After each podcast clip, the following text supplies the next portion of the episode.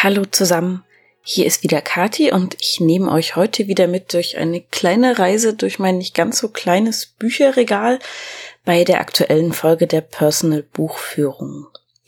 Eine kleine Warnung vorweg. Das Buch, das ich euch heute vorstelle, beziehungsweise das Hörbuch, ist eines, äh, bei dem ich tatsächlich äh, reichlich Tränen vergossen habe. Ich gebe zu, ich habe nah am Wasser gebaut, aber bei Büchern ist es tatsächlich so, dass die mich schwer packen können, wenn sie, oder sagen wir, mich schwer zu Tränen rühren können, ähm, wenn sie nicht wirklich was Tiefgreifendes ähm, anklingen lassen in mir.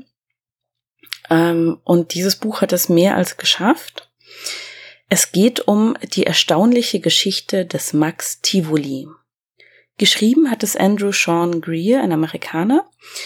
Übersetzt wurde es von Uda Strätling und die Hörbuchfassung, über die ich ähm, euch heute hauptsächlich erzählen werde, ähm, wurde eingesprochen von Jan-Josef Liefers. Und unter uns, Jan-Josef Liefers könnte das Telefonbuch vorlesen und ich fände es großartig. Ich mag ihn unheimlich gerne, ich höre ihn wahnsinnig gern reden, ich sehe ihn auch gerne in Film und Fernsehen umso schöner war es für mich, dass er dieses Buch gelesen hat, wobei ich zugeben muss, dass ich äh, mit Max Tivoli das allererste Hörbuch von ihm gehört habe. Und ähm, ich war sehr begeistert. Ich bin sehr traurig. Da komme ich später zu, warum ich traurig bin. Die erstaunliche Geschichte des Max Tivoli geht um die Geschichte von eben diesem Mann, Jungen, wie auch immer man das nennen will, der in San Francisco während eines heftigen Erdbebens zur Welt kommt. Und es wird vermutet in seiner Familie, dass dieses Erdbeben verantwortlich ist für seine Besonderheit. Max Tivoli wird nämlich geboren als alter Mann. Also er hat also die Größe eines Säuglings, aber er sieht aus wie ein 70-Jähriger. Er hat Runzeln und Falten und ähm, einen kahlen Kopf, aber nicht wie Babys kahle Köpfe haben, sondern so wie alte Leute kahle Köpfe haben. Und ähm, die Augen sind so ein bisschen trüb und es ist alles irgendwie total merkwürdig. Die Eltern können sich keinen Reim drauf machen. Das Einzige, was sie eben glauben, ist, dass es äh, am Erdbeben liegen könnte, dass da einiges durcheinander gegangen ist und er deshalb als äh, so alter Mann geboren wird. Es zeigt sich relativ schnell, dass Max ähm, rückwärts altert und im Laufe seines Lebens also immer jünger statt älter werden wird. Er altert im ganz normalen Rhythmus, also nicht schneller oder langsamer als andere, nur eben umgekehrt.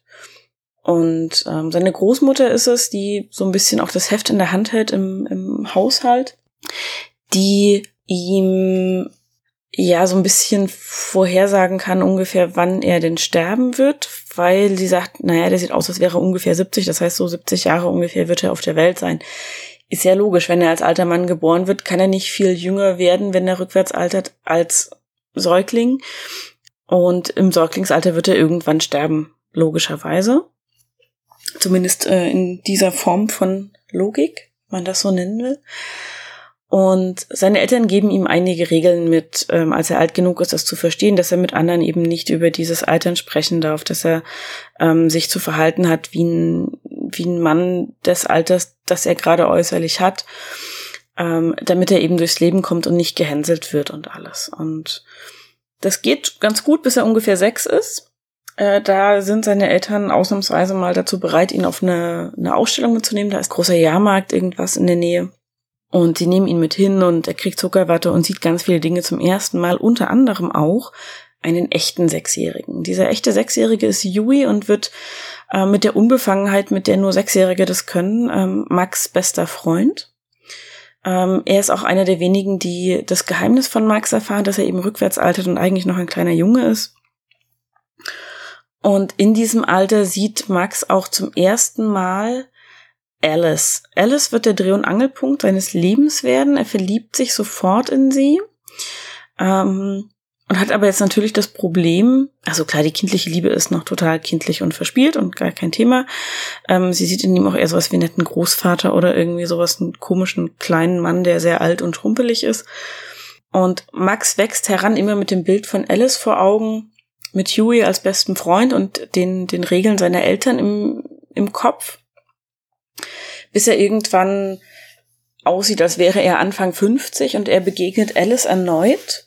Sie ist 17 und wundert sich natürlich, warum dieser, dieser 53-Jährige ungefähr ähm, sich so sehr für sie interessiert und ähm, sie empfindet natürlich in erster Linie sowas wie, naja, töchterliche Gefühle für ihn, sage ich mal, weil die beiden schon eng befreundet sind und viel Zeit miteinander verbringen.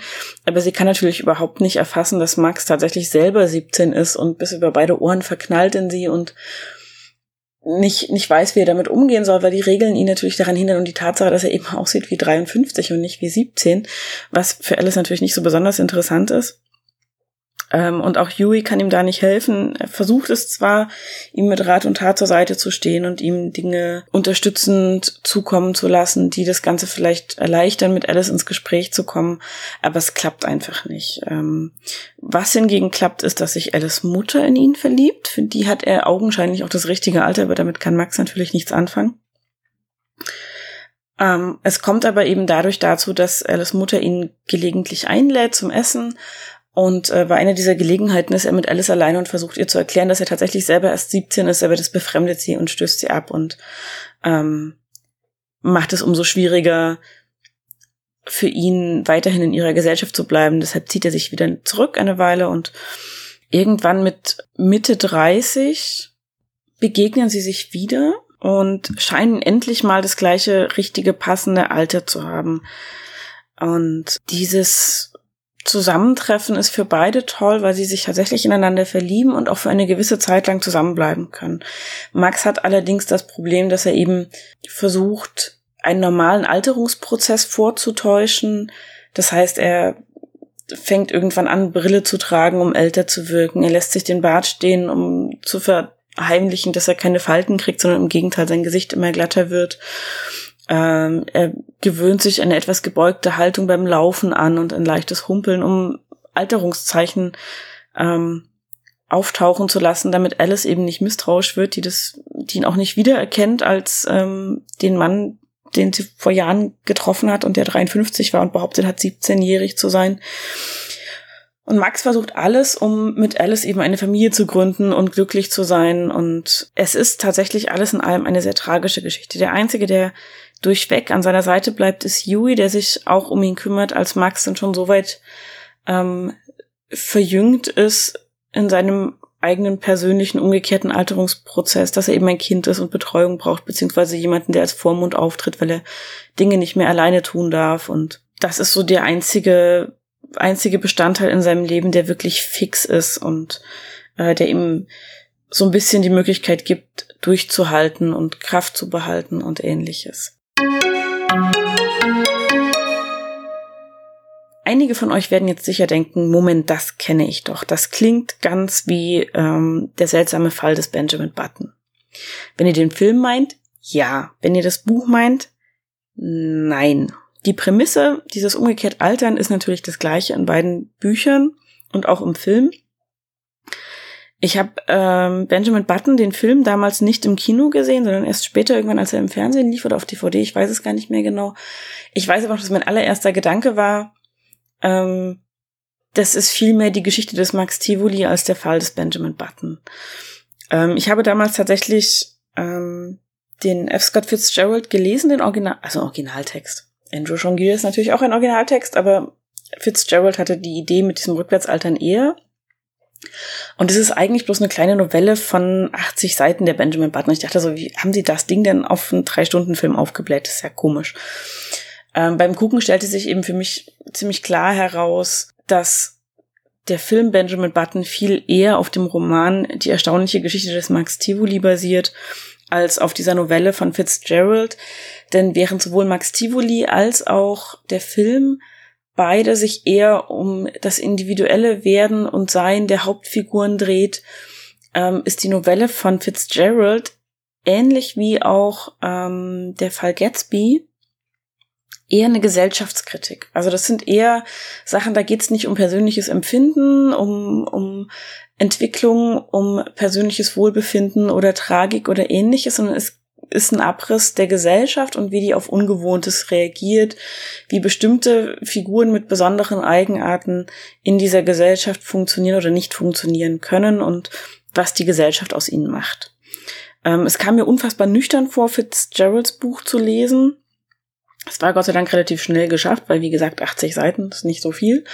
Ähm, es lohnt sich durchaus ähm, unter dem Aspekt, es zu lesen, um einen Einblick in die Gesellschaft zu bekommen, zu der das Ganze spielt. Aber ähm, wer gerne wirklich in Romanen schwelgt und mit Figuren mitfiebert, ist bei Fitzgerald meiner Meinung nach falsch. Die Hörbuchfassung von Jan-Josef Liefers, die unwahrscheinlich schön ist und die ich gehört habe, habe ich mir 2007 somit als eines der letzten Dinge gekauft, die ich in meiner Ausbildungsbuchhandlung gekauft habe. Ähm, da bin ich nämlich im Juni 2007 bin ich fertig geworden mit meiner Buchhändlerinnenausbildung und äh, habe dann natürlich noch mal so ein bisschen, es gibt äh, für Buchhändler so einen Mitarbeiterrabatt, das kennen sich ja Leute, die im Einzelhandel arbeiten.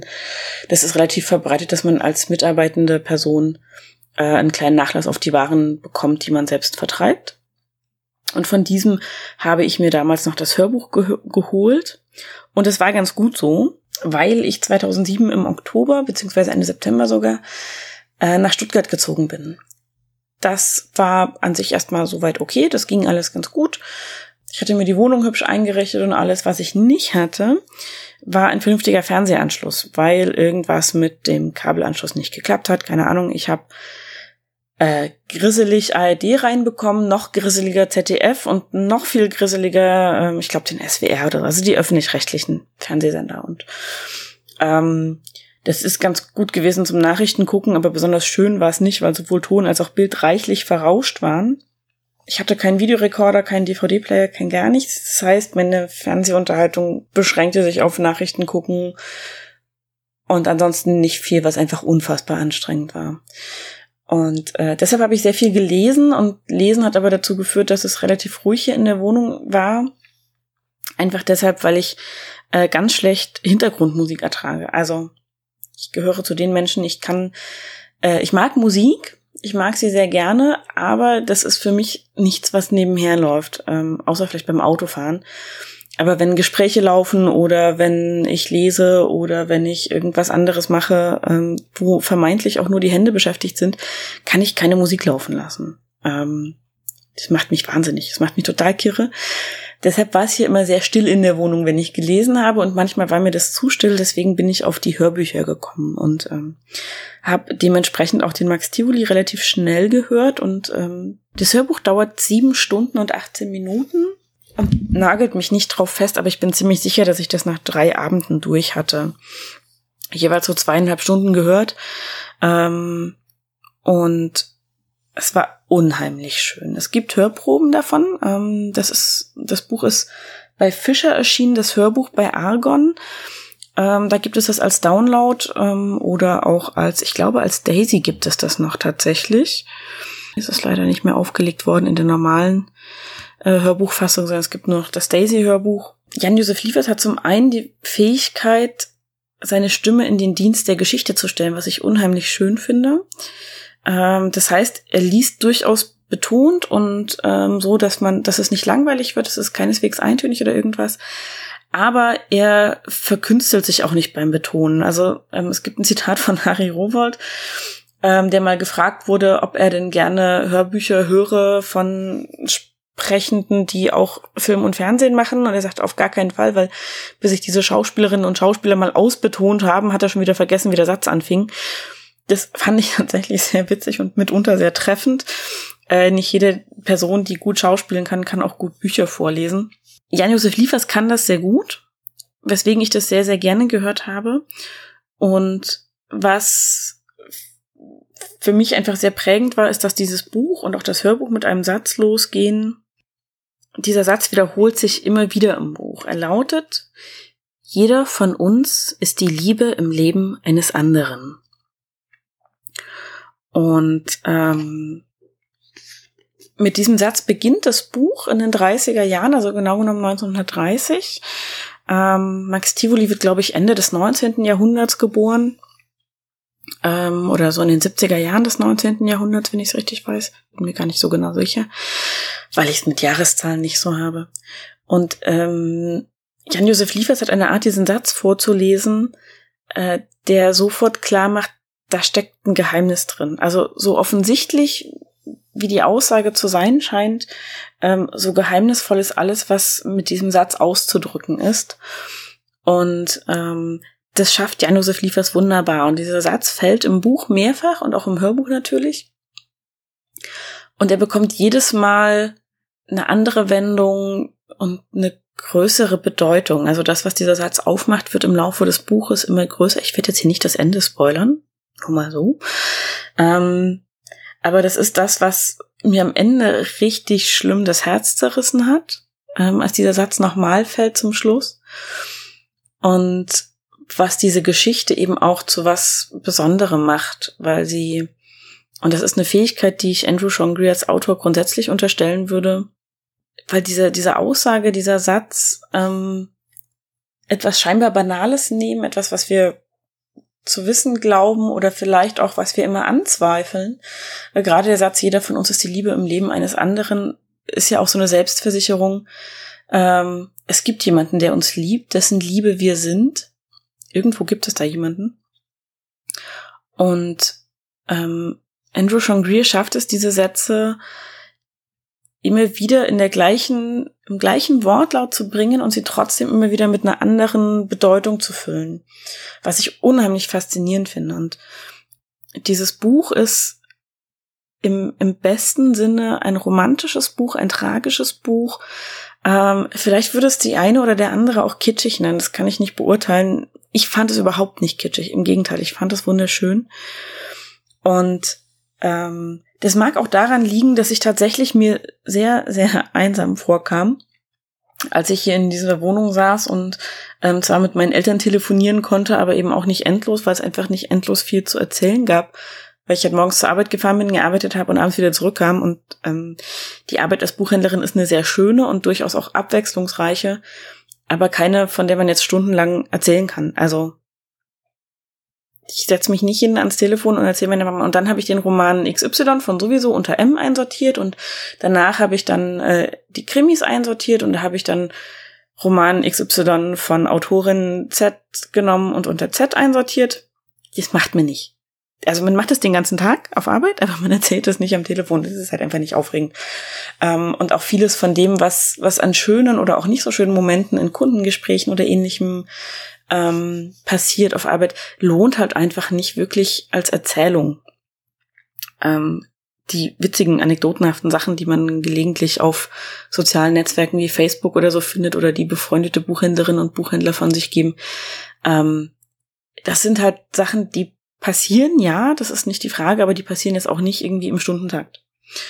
Und ähm, dementsprechend war mein Gesprächsanteil, ähm, sobald ich zu Hause war, relativ gering.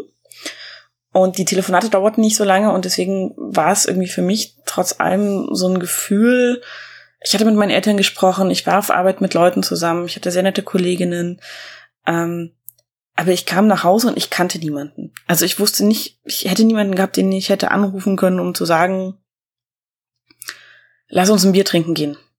Tag war super oder Tag war doof, lass uns ein Bier trinken gehen. Und das ist ein ganz komisches Gefühl, wenn man das hat, weil man irgendwie den ganzen Tag unter Leuten ist und trotzdem allein. Und ich mochte das nicht besonders. Und wenn ihr die Geschichte, äh, Geschichte, die Episode über den Joker gehört habt, ähm, das Buch von Markus Zusack, was die erste Geschichte war, da habe ich das schon mal beschrieben. Da ging es mir auch so und ich habe das in einer ähnlichen Zeit gelesen und gehört, die beiden Bücher. Ähm, ich verknüpfe die also beide ungefähr mit dieser Zeit und sie haben beide diese besondere Kraft und diesen besonderen Zauber gehabt zu sagen, ähm, auch wenn es dir jetzt so vorkommt, aber du bist nicht allein und auch so eine so eine unfassbar positive Grundstimmung mitzugeben, nachdem das Buch oder Hörbuch zu Ende ist. Ähm, der Joker macht das tatsächlich sehr absichtlich. Max Tivoli macht es eher versteckt. Also sprich beim Joker könnt ihr das äh, direkt lesen, äh, den, den hoffnungsvollen Anteil am Ende. Bei Max Tivoli muss man den wirklich suchen ähm, zwischen den Zeilen und das finde ich auch immer schön, wenn es ähm, nicht immer sofort ins Gesicht springt, sondern wenn es so ein bisschen versteckt ist und wenn man als Leserin oder als Leser eben auch ein bisschen mitdenken darf und kann und soll. Und das macht Max Tivoli ganz ausgezeichnet. Das dazu, warum mir das Buch so wichtig ist, warum ich traurig bin, wie ich am Anfang sagte ist äh, damit begründet, dass ich Kontakt knüpfte so im Frühjahr des Folgejahres. Also 2007, wie gesagt, habe ich das gehört. Erschienen ist es, glaube ich, ein bisschen eher. Und äh, 2008 im Frühjahr ähm, zogen in die beiden Wohnungen, die rechts und links von meiner sind, in dem Haus, in dem ich wohne, äh, jeweils Pärchen ein. Äh, die einen aus Dessau, das war mir sofort sympathisch, weil ich komme ja auch aus dem Osten, ne? Und das war ganz schön. Und die anderen kamen irgendwo so aus dem schwäbischen Bereich. Das hörte man auch deutlich. Ähm, das kann ich nicht so gut nachmachen, das Schwäbische. Die waren aber auch super sympathisch.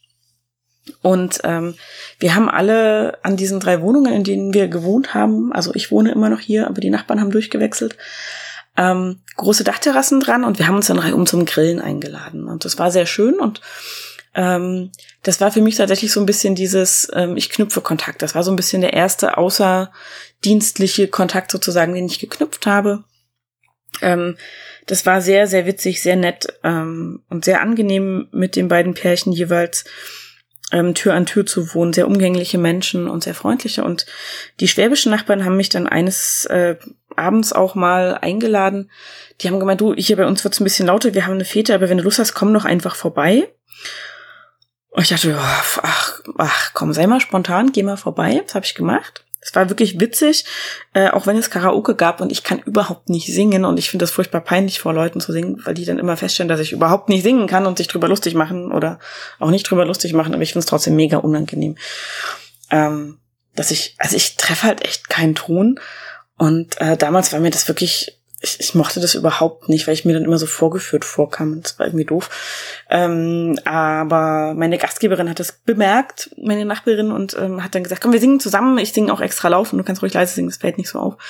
Und das ging dann auch ganz gut und so. Und wir saßen dann auch sehr lange bei sehr schönem Wetter auf der Terrasse draußen.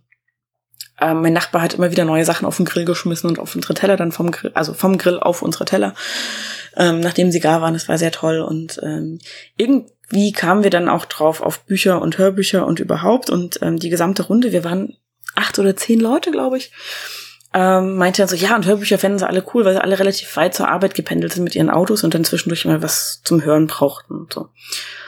Und ähm, ich hab gedacht, naja, also wenn euch das gefällt und das gefällt und so, das ist auch toll und so. Und dann guckten die mich an und ich erzählte dann so ein bisschen, dass ich Buchhändlerin bin und eben auch die Hörbücher hätte und so und bot dann eben auch an, ähm, das auszuleihen unter der Voraussetzung, dass ähm, ich die Bücher natürlich wieder zurückbekomme, beziehungsweise die Hörbücher, ähm, weil das könnte man ja einfach meinen Nachbarn geben. Das waren halt eben Freunde von meinen Nachbarn und die hätten es dann mir geben können. Und ähm, ich habe dann einen ganzen Stapel Hörbücher direkt zusammengesucht. Ähm, da war Verschiedenes dabei. Da waren die äh, Reisebücher von Herbert Feuerstein dabei. Ähm, da waren witzige Sachen von Jürgen von der Lippe dabei, meine ich. Da war ähm, die Säulen der Erde dabei, wenn ich es richtig weiß. Und ähm, eben auch die erstaunliche Geschichte des Max Tivoli. Und äh, ich habe Rückmeldungen bekommen, dass das allen total gut gefallen hat. Die haben sich das dann auch weiter durchgereicht. Das hatte ich auch abgesegnet und so.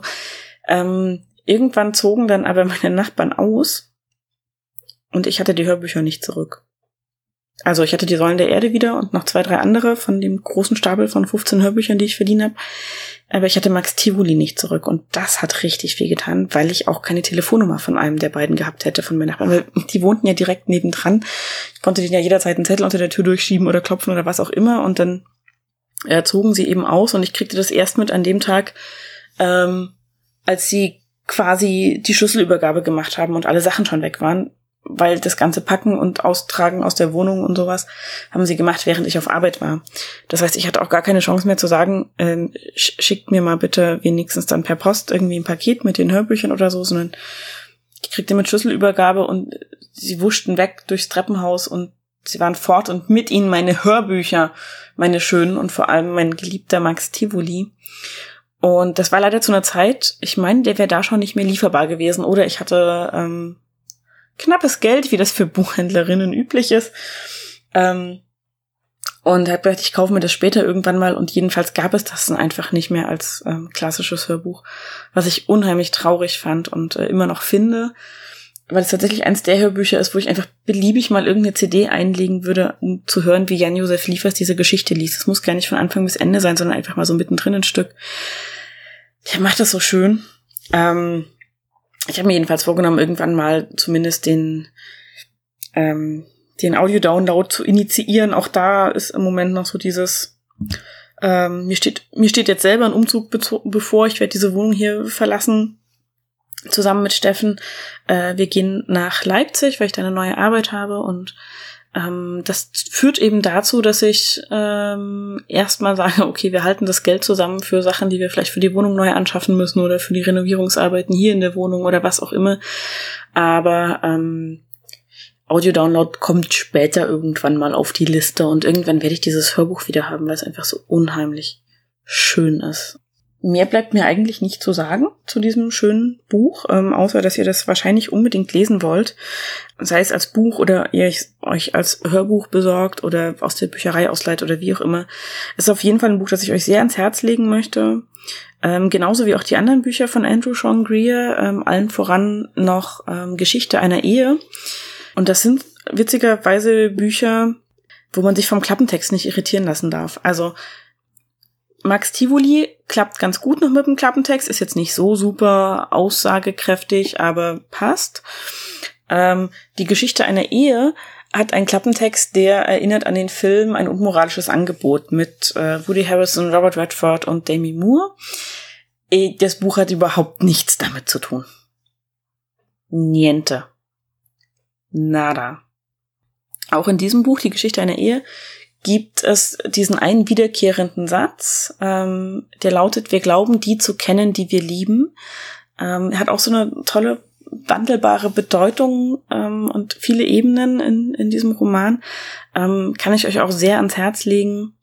Ähm, den werde ich hier nicht separat vorstellen, was einfach daran liegt, dass man über dieses Buch ganz wenig erzählen kann, ohne zu spoilern. Und ich will ja nicht spoilern.